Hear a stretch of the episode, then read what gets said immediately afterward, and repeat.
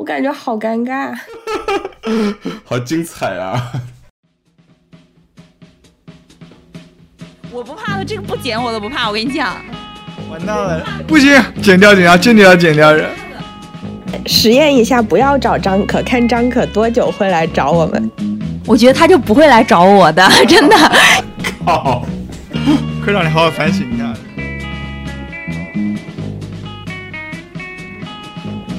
大家好，欢迎收听《无业游民》，我是吕太阳。刚刚你听到的是四个主播的声音：阿斌、郑宇、科长和我。是的，我们又在一起录节目了。我们四个，嗯，长的大概认识十几年了，短的也有五六年了。我们一起吃过饭，看过电影。爬过山，旅过游，还见证过对方开始或者结束一段关系。我们当然也吵过架，把对方搞哭、搞崩溃的那种。因为太熟了，也常常会相视无言，或者好久都不联系。大部分时候，我们散落在不同的城市，甚至不同的时区，靠着网络有一搭没一搭的联系。虽然没法子常常真实的见面，但他们是我成年后认识的最重要的朋友。所以这次这次聚在一起，也就是想聊聊朋友这个话题。如果你在听的时候有想到了某个人或者好几个人，给他们发个信息，打个招呼吧。当然，最好的就是约出来见个面。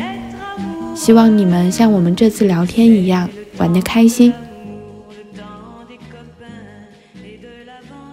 我觉得我们我们可以每个人都说说看自己为什么想要聊这个题。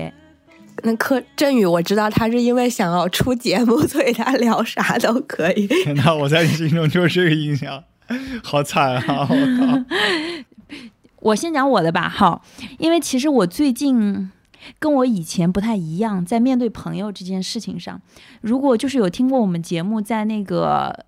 那个我那个漫长的开小差，开了两个月的小差里面，我有说过，就是长期以来我是不太跟我以前很亲密的朋友去联系的，但是这件事情是困扰我的，因为很多朋友以前也是有心灵上走得挺近的，或者在一段生活中大家还是有很多的交集和相处，但是随着我们或者离开了以前的地方，或者是去了新的一个环境，呃，或者进入人生的另外一个阶段，大家就有一点。散开了，然后我也没有去主动的去联系他们，我心里面是有一些愧疚的，就感觉好像很多朋友的人生的时刻我没有参与在其中，嗯，然后我就去想，为什么我当时没有去？就我我我很多时候我虽然有很多时间，以前的时候，但是我可能就也一个人猫着，但是也没有去联系他们嘛。呃，我自己当时一个结论是，我觉得我自己的状态不够好，然后或者我自己不够自信，很多时候觉得。嗯，觉得大家可能不知道会不会有一些误解啊，或者我我的状态不够好，我就不能够把我最好的状态呈现给他们这种感觉吧。但是我最近发生了一些变化，就是我开始去联系很多以前的朋友。而且我前一段时间我不是还跟你们说，我去了一趟珠海，参加了我大学十周年的一个聚会，然后也当然见到了一些朋友，感觉挺好的，有一种跟以前的记忆，因为见到以前的人，又回到以前的空间，就有感觉跟以前的自己连接上了，就像两根线突然接上了一样，通了电，然后可能我就获得一种能量，再加上我最近。状自己的状态也在慢慢的变好，我就开始去更多的是 reach out 外，无论是以前的朋友，还是现在身边的朋友，还有一些新的不认识的人，我都开始更多的去去联系嘛。所以当时说起这个题的时候，我就觉得，哎，这个是我现在挺多去做的一件事情，就是跟朋友联系，去重新的建立关系。所以我就很有兴趣去聊一下。这吕阳已经帮我说了，这个科长。嗯，行。我其实我我其实也是那种不太会主动跟朋友联系的人，我就比较顺其自然。然后从小到大，当然就每个时期都会有特别特别好的朋友嘛。但好像小时候那些朋友，大部分现在都很少很少联系，也不是说联系不上，其实也有他们的微信啊什么的，就是总感觉就没什么可聊吧，就各自的经历好像。差异都特别大，然后价值观当然也会发生很不一样的改变嘛。然后你稍微翻一下朋友圈就知道。然后说到朋友圈，其实我之前把那个朋友圈就停掉了嘛，大概有两三个月没用。嗯，现在打开了吗？对，我昨天决定打开了。Oh my god！然后为了马世芳的这期那个开是吗？对 对，为为了为了那个某一期节目，我本来还想效仿科长，也把我的朋友圈关了。然后他今天跟我说他已经开了。你感到很震惊是不是？我有一种被背叛的感觉。我停停用朋友圈的时候，就感觉好像每天打开微信的那个次数也变少了，就节省了很多宝贵的时间用来做节目是吗？没有没有没有思考人生。嗯，但我最近又决定开始用朋友圈。嗯，但是呢，我就是设定了一个。一百人的一个分组，就只有这一百人可以看到我的朋友圈。我昨天花了特别长的时间来决定这个分组里面有哪些人。这个是学习学习千人计划那种，学习那个彭磊嘛，就新裤子乐队主唱彭磊，他的那个微信好友不是始终只有一百人嘛？如果要加了一个新的朋友的话，他就得把前面那个人删掉一个，就特别特别逗。对对对。然后我就在在翻我那个朋友圈的。就是就是微信里面联系人的过程当中，我就必须要给自己一些标准，就哪些人是可以可以看我的朋友圈的，然后感觉好像也有很多过去的回忆慢慢就是涌现出来。我感觉你，我感觉你录完这个之后，你会被很多人拉黑，那些发现不能看你朋友圈的人。哎，我好奇你朋友圈呃，就总共有多少个朋友？我们要不？我们要不每个人每个人看一下吧，我的应该比较少，嗯，我来我来先曝光一下我的这个，你就翻到那个联系人最底下有有那个数字，我有七百八十六位，七百好多啊，我的妈呀，多，阿斌三百八十四位，哦，我是四百四十七位，我有七百二十二位。OK，所以我是最多的。我觉得这个数字反映了谁在媒体圈待的时间比较长，是吗？有可能。嗯，对我之前段时间也删了一些了，我之前好像有八九百个，对，但很多我我我看到名字我都不知道是谁。嗯，对，但我也不知道怎么加上去了。我昨天在在那个决定那分组的时候，看到好多人这个名字有印象，但我完全不记得他是谁，就是在什么时候认识的这个人。这其实还是有挺多这样的所谓的朋友嘛，嗯，对对对对，但事实上，我觉得你说我有七百八十六个朋友，中间真正有联系的，我觉得十分之一可能都不到，嗯，然后你要说有真正呃有紧密联系的，可能十分之一中间再十分之一，我也不知道有没有，嗯，啊，其实其实真正我对我来说，就是社交人的社交是有有一个上限的。当我我我除了想出节目这个原因以外，为什么想聊这个话题？我记得是咱们有一次咱们一起聊天的时候提到，就是说，呃，很多时候我觉得这个有时候 social 是其实 handle 不过来的。平时你有很多事要做，然后你还要兼顾到一些朋友，可能时不时还要联系一下，然后两三个月至少呃吃一次饭或者打个电话或者发发消息。其实我我我对我来说，就是这这个数量上是有一个上限的。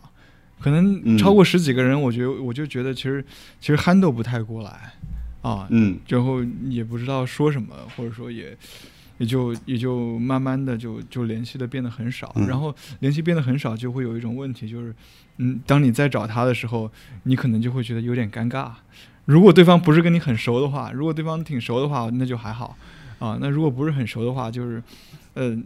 那 你在找别人的时候，就会觉得，嗯，也许如果你是因为一个什么事儿要找别人的话，那就会觉得很尴尬了，就是觉得，哎，平时不找我，你有个事儿来找我，然后你说，哎呀，就算了吧，这样，然后你就，然后就算了吧，算了吧，之后就变得越来越没有联系了，这样，然后慢慢慢慢慢的，你可能就连他是谁你也不记得了，就这样的一种一种一种慢慢慢慢的这种过程，这样，对。对，其实这个好像是有是有那个科学依据的。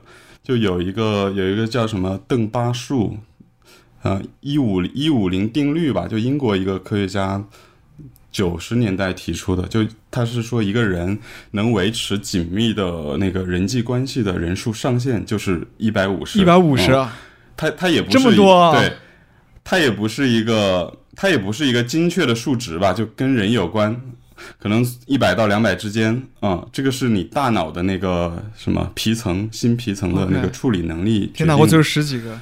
然后他他讲的那个人际关系，就是指某个人知道其他人是谁，并且了解那些人之间的关系，这些都算，就不一不一定说特别熟的，嗯。然后而且这个数量里面其实是包括你的以前的老同学啊、老同事，所以一百五也也不是很多。你像你每个人同学、同事啊，就就已经有肯定有上百人了嘛，对吧？也就是说，实际的那个亲密的朋友的数量肯定会更少，嗯。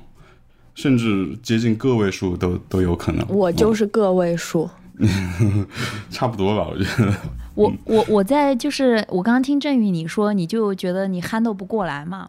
然后我我是这样想这个问题的，就现阶段的我，我是觉得以前我是会去想我能怎么样做，然后那个时候我这样去想的时候，我就是一种控制的状态，就是限制我去做这件事情的。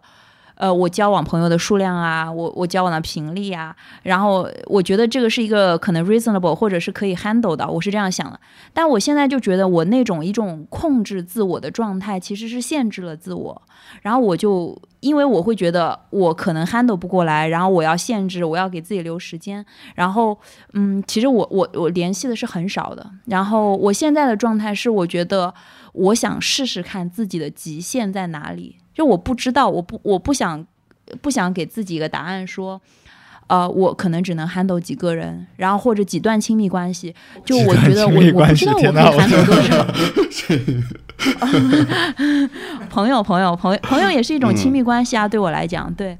然后就我就去想尽量的试，然后我我因为我想体验一下到那种极限的感觉，因为我的我的人生就是很少体验这种到极限的感觉。对对嗯，但这，个就是会很花时间嘛，因为我我我一直觉得就是相比在社交媒体上面或者是通讯软件上面交流，我是更愿意去见面或者至少要通话的。我也是，嗯我也是。不一定有要有什么事情，不一定要有什么事情才才见，因为就总感觉社交媒体上那个交流打字什么，它其实不是及时的嘛。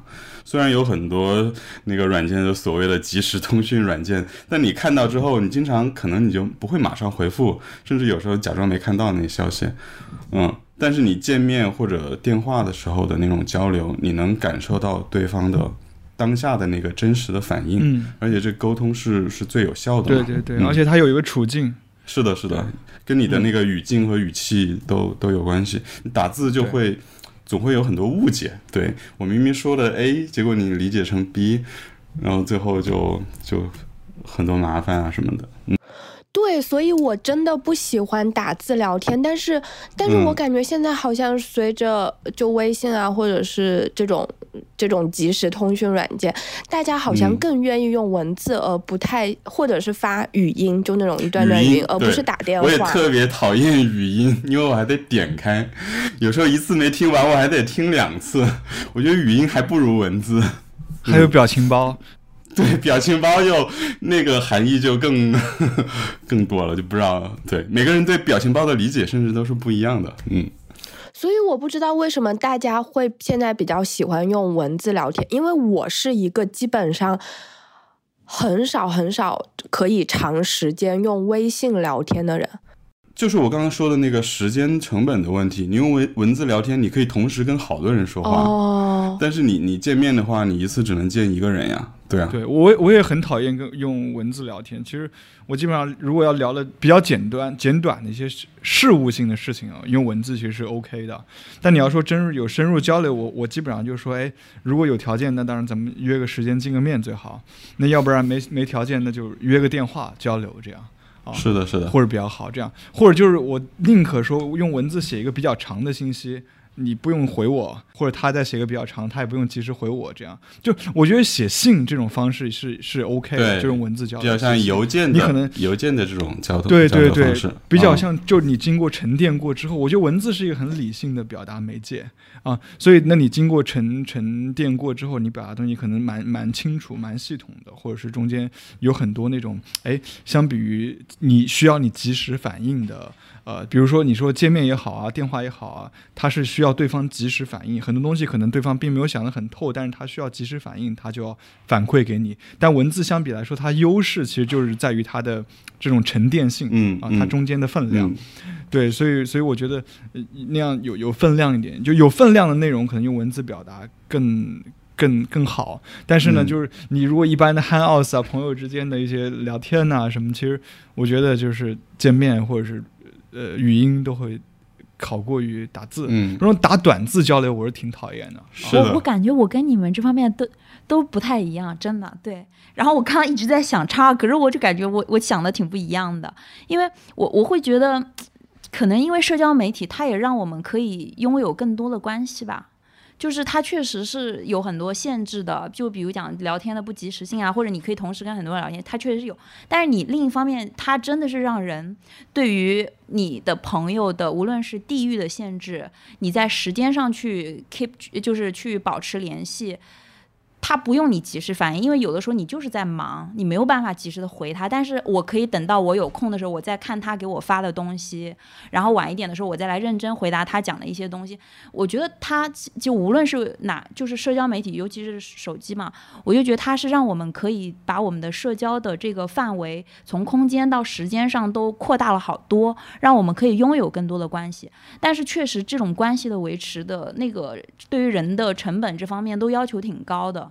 我可能我们就在这种挣扎当中，因为一方面感觉到自己的这种经历和生活被这种占据和侵犯，但另一方面其实也也有一种渴望，因为就是会想有这些关系，我我会想就是收到别人的信息啊，然后然后我我也我非常的喜欢看朋友圈，社交媒体其实重度用户，我我有嗯。试过，我我很喜欢看朋友圈，我我我是很拥抱的，就是我以前有试过去关朋友圈，嗯。嗯，对，但是我我嗯怎么说呢？因为可能也因为我在家，我的那种孤立感就会更强烈，然后我有的时候会忍不住再去看。但是，但是有的有，我觉得朋友圈它有一个演变的历程，我不知道你们有没有感觉，就有一段时间朋友圈就所有人都不发了，然后有一段时间所有人都发广告，但有一段时间大家又都在真情告白，或者有一段时间大家都在秀幸福、晒幸福。我 我发现我的朋友圈嗯是有这样的一个演变的，就一段时间一段时间，就是有一种集体情绪在里面。然后我就觉得有一些时候我是不想看那些东西，就很多人发广告，就我们自己的朋友圈都是广告，无业游民的广告。尽量不要啦，尽量不要发点别的。科长开了朋友圈就是为了发广告。反正我是挺爱看朋友圈，因为如果大家就是我意识到有一些人是在上面认真的在写东西在发，有一些人就是发一些照片什么嘛。其实我是觉得我可以通过那个对那些人是每一个人我都会接收到他们更多一点的信息。我我是很就是我会专门抽时间来把朋友圈过一遍的那种人。那你，嗯，你会你会看到有那种就是让你觉得很冒犯的朋友圈吗？你会你会生气吗？我我挺少的，其实嗯挺少的。一一就是，当然今年有一些敏感时间，但是在那种时候，其实我我有时候看一个标题，我大概就知道一些文章他讲的东西，我可能是不喜欢的。我那种情况下，我都不会点开看。对，但是大那你嗯。啊、你也不会屏蔽这个人，对吗？就是你还是让他我我有一，段我有一段时间有屏蔽一些人看我的朋友圈，因为我就感觉嗯我有可能要去，嗯、发一些东西，如果引起别人对我的一些呃批评啊，或者是引起一种潜在的争执或者一种误解，我那个时候其实是有一些担心，嗯，但是大多数时候我都是还好的，就是我没有太，我没有那么容易被冒犯。我发现我我是这样一个人啊，我没有那么容易生气，嗯。啊，就是你是看别人就所有人的朋友圈，你都是会看的嘛？就是你你没有就是不看某个人的朋友圈，对吧？就没有设置这样的。有有设置，就是除非他只哦发广告，然后他发的那个广告哦我一点兴趣都没有。就有一些人的广告我还留着看，反正我是，如果某一个人每天发朋友圈超过五条，我肯定会屏蔽他。太烦了啊！对，就是阿斌，你小心了，他有时候有这个趋势。阿斌，你快了是吗？哦，我还不知道呢，我昨天才打开。过了一下，我真的有一天有发五六条，最近这是我之前没有的。对，嗯，偶尔可以了，偶尔可以接受啦。求求不屏蔽天之恩。但我今年确实拉黑了几个人，嗯，今年比较特别。只有完全不知道这个人是谁，我不让他看我。就是有的时候真的会加，不知道在哪里加一个人，然后其实我真的是不认识这个人的，就没有任何信息概念，然后我就会有一点不信任，可能从这个角度我就会屏蔽他，呃，甚至有的时候就把他删了。但是大多数情况，只要我知道他是谁，我大部分都还好。哎，那如果你们知道别人屏蔽了你不看他的朋友圈，你会有什么样的心情？对，一般工作上呢，我觉得就无所谓，很正常。就是对大家本来也不认识，对。但如果说被被好的朋友或者是熟悉一点的人屏蔽之后，肯定会想，哎，我。哪里做的是让他觉得我特别不爽吗？还是怎样？就觉得自己。我觉得这个可能也是刚才说的，就社交媒体的一个问题，就是可能你不知道你哪一条朋友圈发转的一个什么文章，就得罪了某一个朋友，或者是你在线下得罪了，对，或者他就把你给屏蔽了。对，总而言之，你也不知道。当然，对。就就是也你做人很难让每个人满意嘛，就是也在所难免，对吧？然后有的时候可能发现自己被分组了，或者 对吧？就是有有的可以看，有看不到。Anyway，就是就是一开始的时候会有一点难受，对吧？但就经历这种事情经历多了，可见做人多失败。就就是这个经历的多了，就觉得哎呀无所谓了，这样对，对，就就就就还好，就就还行。但是如果有些比较好的朋友，就是呃，就是你对对方。还是觉得比比较，比如说你有一个白名单，你把对方放在白名单里面，结果对方把你屏蔽了，那这时候可能还是会 还是会有点不舒服的哈。我是不是得去我得去看一下我那一百个人名单有哪些我看不了的，踢出去算了。但是但是我觉得这种思维其实是说明我们把一个人线下的他跟线上的他联系在了一块儿。但我现在越来越在想，就是，就是他们是不是那么可以被轻易的联系在一块？就比如说，我可能有一些朋友，他们真的就是发，在我看来很无聊的广告，然后，然后推荐的话也很无聊，就各种东西都很无聊。如果我纯粹是因为这个东西，我我是很容易把它屏蔽的。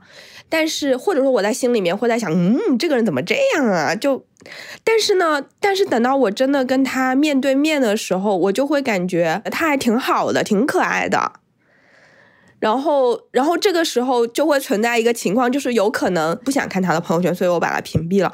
但是不代表我就不想和这个人做朋友了。会不会有这种情况？嗯，但我觉得。我觉得是看你的底线在哪里吧，嗯，就我我今年真的是拉黑了几个人，就删除加黑名单的那种。我觉得就是就在这种大事件出现的时候，你你真的会发现，就并不是原来每一个特别亲密的朋友都是你的同路人，即便以前你们每天一起吃饭、一起聊天什么的，有些真的就是大是大非的问题，你没有办法欺骗自己，还还能继续跟他做朋友啊。所以就是就是就是在一些大是大非上要保持一致的态度，对你们来讲是很重要的。对，我我我觉得是这样子，就是说我可以容忍一些不同，当然不同意见是很正常的，这样对。但有的时候有一些有一些这个就是突破底线的一些行为，这个那那我我应该就会直接删了。嗯，对，我说的也是这样，并不是说跟你观点不同就会就会拉黑，真的是特别不能忍受的时候，嗯，才会。对对对，但是我已经清了好多轮，所以就还好。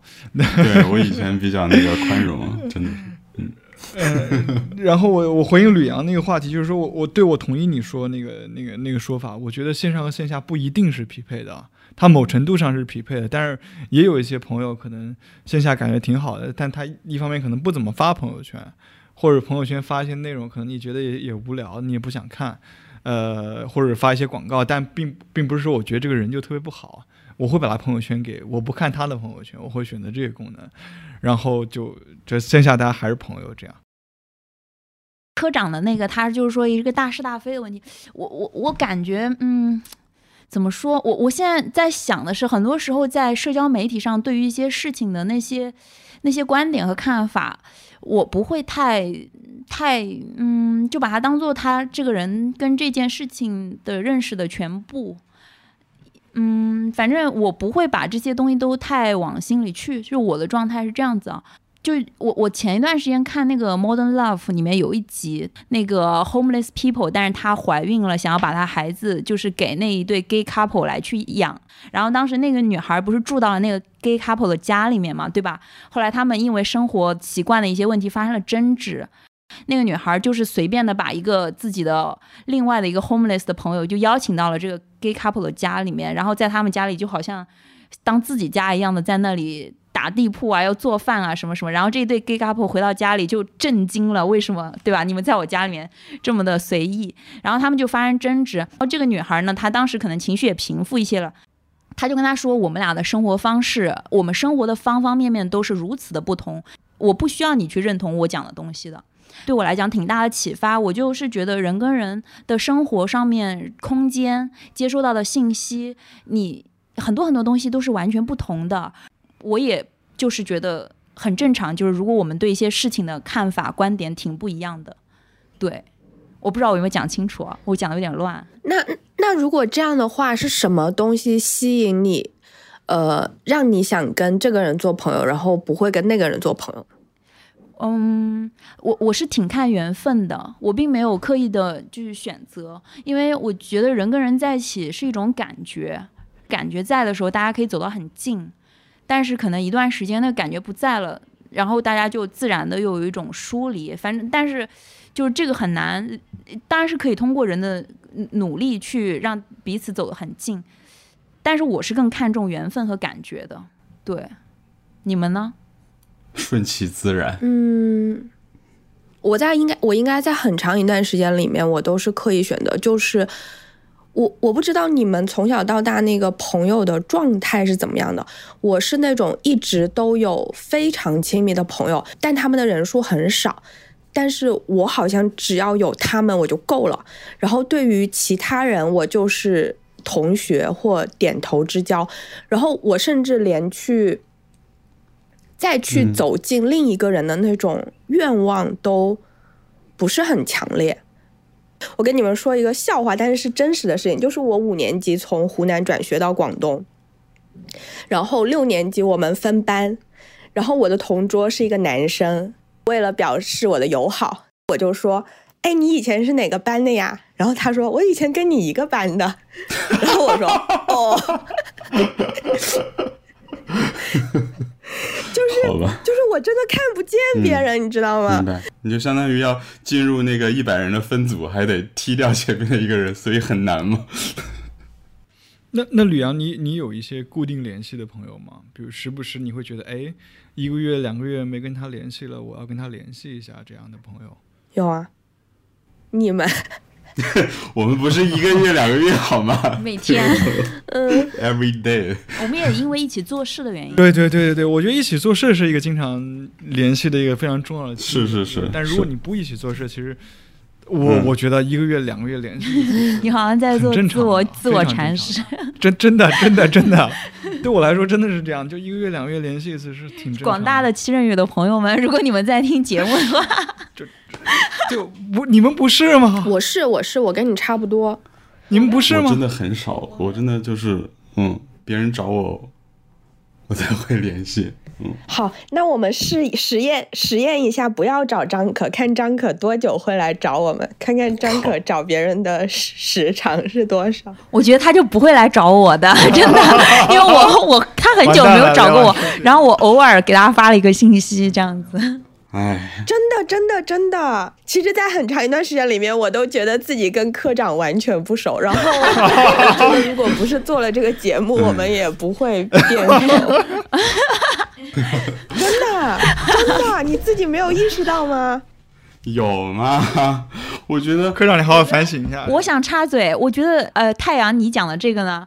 是跟你自己的性格也有关系的，因为我常常听到你说，你都觉得你跟谁谁很不熟，然后我觉得那个人都是把你当做挺熟的朋友的。对，科长，你的感觉是什么样的？对对呀，我的感觉我跟挺熟的呀，而且特别是你在你在北京工作的时候，我记得我也经常约你出来吃饭呀，来我家什么的，但是你经常都没空，好吗？对，因为我觉得跟你不熟，深深刺伤科长吕阳你。李阳，你觉得你跟我熟吗？我曾经跟你熟，但是，Oh my god，不要再说了，我天！哎呀，不然我要考重新考虑一下我的一百人名单了。嗯，这节目还能做得下去吗？好吧，我觉得是不是可以开始讲我们怎么认识的了？哦，好，那说一下我们是怎么认识的。就是我跟振宇是最早认识的，对吧？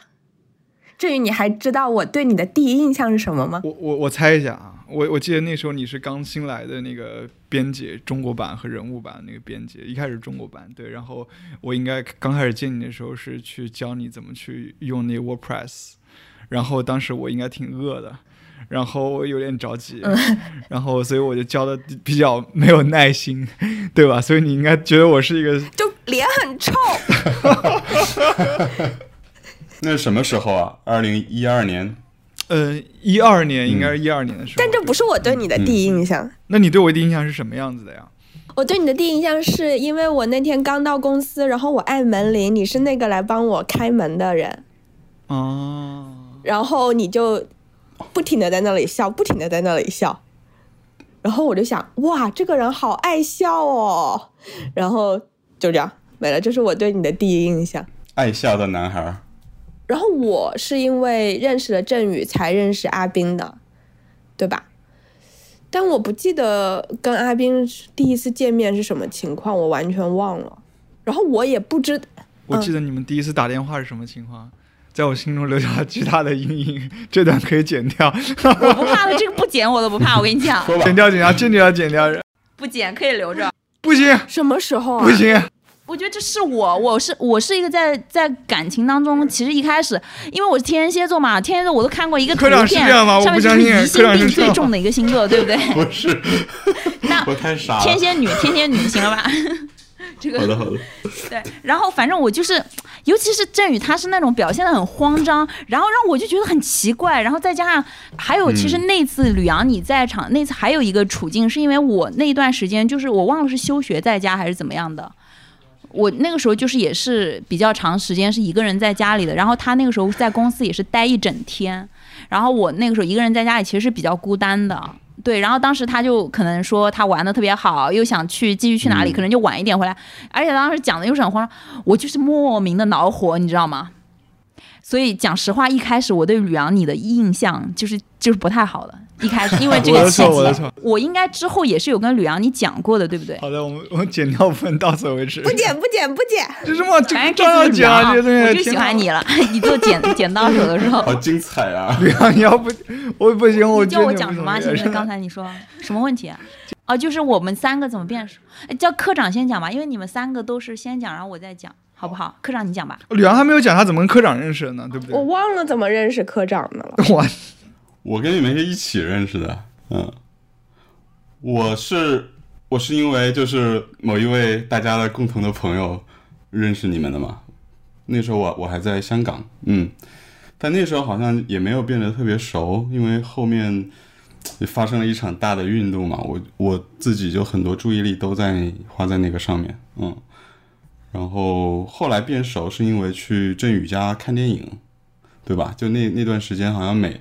反正每个周末，振宇都会约一群朋友去搞那个放映嘛，嗯，就看电影啊，看纪录片什么，然后一起吃饭、吹水啥的，就慢慢熟起来。那那时候，那里面肯定没有我，因为我在迪拜。阿斌和太阳都在国外嘛，嗯，对，然后你们俩是，对，对，所以我就说我跟你不熟啊，是真的，你知道吗？靠，最后注定了我跟太阳是最熟的。行吧，对，好控场。你的控场好生硬啊！你好直接，好。这节目能出吗？这节目能出吗？阿斌，阿斌，你是不是看看完我主持之后，顿时对自己的主持有了莫大的信心？这期节目能出吗？哇，我觉得挺好的，我聊的。我我我再讲一下我怎么跟你们变熟的吧。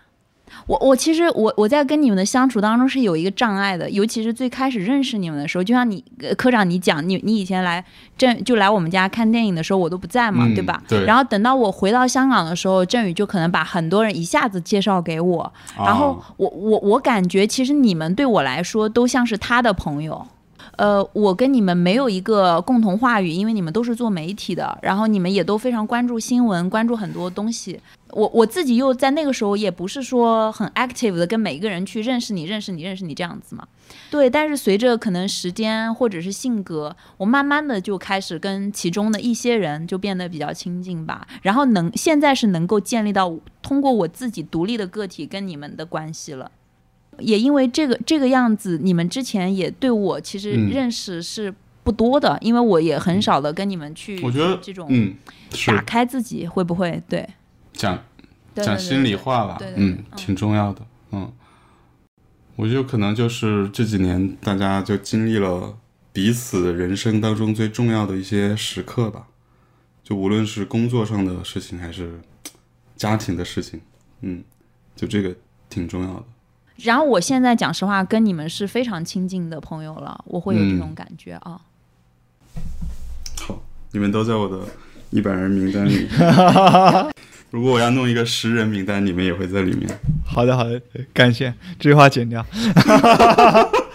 五人名单呢？五人名单在，必须在。嗯我我抛一个问题吧，就是可能是一个很多人被常常对提出来的问题，就是说人其实成年之后，或者说尤其说工作之后，就没有办法交到新的朋友了。很多朋友都是一些小的时候继承下来的，觉得工作以后交的大家大部分都是点头之交或者是利益往来。但我们几个其实都是在工作之后，二十二岁之后，对吧？才才认识的。对，所以我不知道你们是怎么去看待这句话的。我不太同意。嗯哼，嗯嗯，我也不同意。嗯哼，嗯哼，嗯，就我在想一个事情，就我们长大之后选择的朋友，很多时候其实就是我们选择的这个意识会强一些。小时候的朋友是没得选的嘛，你就可能同桌，你就会成为朋友。或者是你家住在一个院子，你们一起上学放学，经常能见到，后来可能就比其他人要熟一些。但是像那个时候没得选，然后大家走得近也是一段时间，因为随着你的升学啊什么什么这些关系也很容易断掉，或者你搬家什么的。但是因为有一个共同成长的经历，是有一种亲亲密感、亲切感的，有一种见证了彼此的一个一段人生的这种感觉呢，是那一类朋友给我很重要的一种感情。反正，然后到我长长大的朋友，我意识到的是，其实我会我会喜欢跟跟我像的人在一起做朋友的，就是这个其实蛮蛮本能的。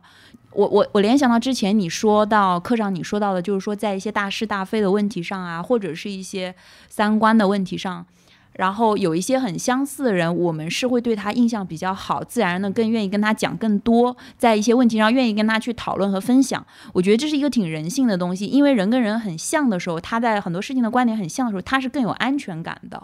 然后我们也会想跟这样的人做朋友。然后我就觉得，我成年以后是有一些这种意识去选择的。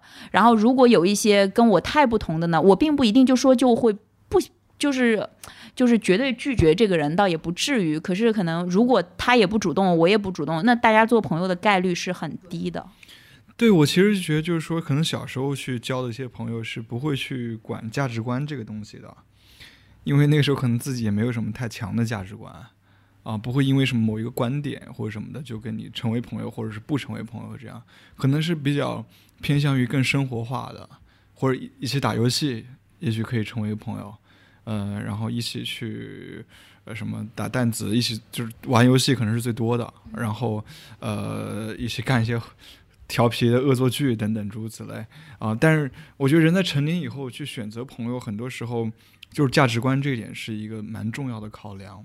嗯，就是如果去回头看来，我发现其实现在的朋友基本上都是跟自己价值观比较一致的。就是同温层里面嘛，对吧？对，就是说有一些价值观你感你感觉特别不一致，其实你会蛮自然的就跟他会比较疏远。会排斥。对对对对对对。所以我觉得这就是对，除了对，嗯，可以让你说。除了价值观，还有那个审美，审美也挺重要的，嗯嗯。也是我选择朋友的一个标准。嗯，我觉得审美这个东西是一个鄙视链的问题，就是你就是我们会觉得上次好像聊啊 对对对是不是？对对，其实价值观也是审美啊，就是它是也也可以，你把广义的是审美中间，你的一个人调性是什么样子，你喜欢什么样的东西，你认为什么是好的，那其实也就是你的价值观这样。嗯，是价值观更窄一些吧。嗯，审审美审美更广一些。嗯，那吕太阳呢？就是我在想，那种从小就是那种觉得长大了可能不太容易交到的朋友，是不是因为他他们自己没有什么变化呀？所以他不太需要那种寻找价值观上的一致，然后他比较寻需要寻找感情上的亲密，然后。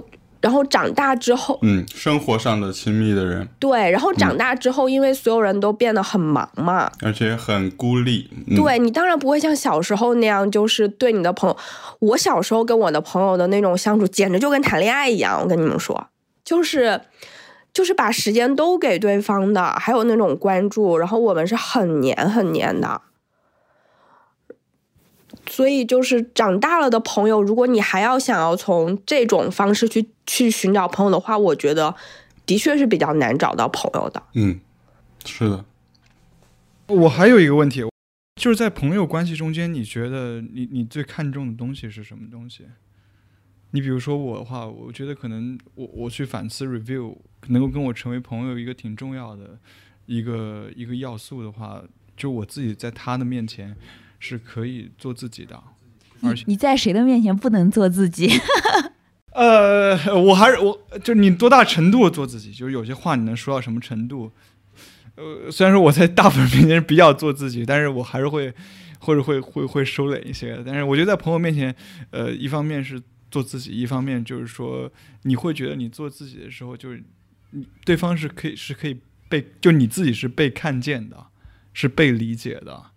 别人是给可以给你一些很对你来说很有用的，很怎么说很安很安慰到你的，就是当你在遇到很困难的时候，很安慰到你的一些反馈啊啊这样的这样的事情。那我很好奇，你你你既然说大部分人面前你都可以做自己，那什么样的人你就是很难跟他成为朋友？就是当你不能做自己的那些人是什么样的人？就是有距离感吧，就是有些话你就不会跟他说呀。对，有距离感或者比较比较害怕，对吧？比较怕这个人。是性格，就他们的性格有一些问题是吗？对对对对。对，就是就是就是，或者这个人整个性格比比比如比较 aggressive，啊，那可能这种性格我不是特别喜欢，然后那可能就觉得啊，那我收敛一点，但是我觉得可能也不会跟他走特别亲近，对，诸诸如此类这样。对我我我我想回应你刚才讲的关于做自己这个东西，我在想的这是我们的问题还是朋友的问题？因为我在我过往的友谊当中，其实我很难做自己，但我认为这是我自己的问题。啊，这关乎的是你对于自己的认识，呃，然后你如何去表达自己。我不是一个太表达自己的人，我是收着的。其实我的自我是没有被别人看见的，因为我没有表达。因为我以前就是太考虑别人感受了，然后可能别人一个眼神，我感觉到别人情绪不好什么，或者我感觉到别人状态不好，或者我知道他最近的处境不好，我就会把我自己去是 fit 到能够让他舒服的一个样子的。之前的我，其实为什么我会常常觉得跟一些人的相处，然后我会觉得累？其实我觉得是因为我自己的问题。如果希望我自己能够更好的去跟别人做朋友，我是应该去表达我自己，即使我可能会让他被冒犯或者受伤，但我觉得这样子我可能才让他认识真的我。然后这样经过这样的考验的话，我们才才有可能进入一份更真实的一个友谊吧。科长呢，要不要说一说？对，嗯，其实我觉得，就朋友对我来说是是挺多元的了。就是，比如说，我会有我会有，比如说一起看演出的朋友，一起看球的朋友，一起踢球的朋友，还有一起什么聊国内外局势的朋友。就他们可能都是完全不一样的人，但我觉得他们都是我的朋友。对，但其。真正最亲密的朋友，我觉得是我比较认同振宇刚才的那个讲法，就你可以没有负担的去跟他讲一些话，甚至有时候比面对家人或者伴侣的时候更容易开口。嗯，特别是在你自己最困难的时候。就前段时间，其实朋友给了我很多力量嘛，就主要是你们几个，因为因为有很多话我没有办法跟。家人去说，嗯，我后来就经常会想起想起就某某个人说的一句话，其实也很适合就用在朋友之间，就真正连接我们的，除了语言和价值之外，是痛苦。嗯，就你可以想象别人的痛苦，又甘愿彼此分担。嗯。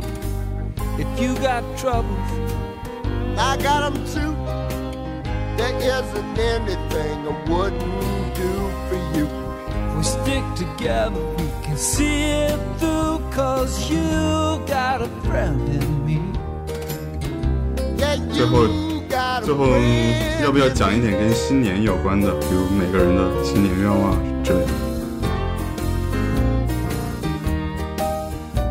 新年愿望今年特别的清晰，我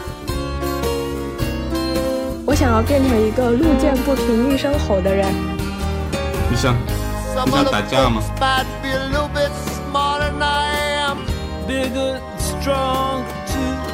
我的，我我我哇，我我我新年愿望好具体哦，其实有好多项。嗯，希望能够实现。自己能养活自己这个小小的目标，对。我就希望二零二零年就自己能做一些以前做不到的事情吧。你有什么是做不到的吗？比如说多搜索一下呀，什么之类的。要要要要，给给我们发些信息，给我们多发一些信息，私下的。嗯。我的新年愿望就是希望你们的愿望都实现。好渣啊，这个回答对吧？这是真朋友好吗？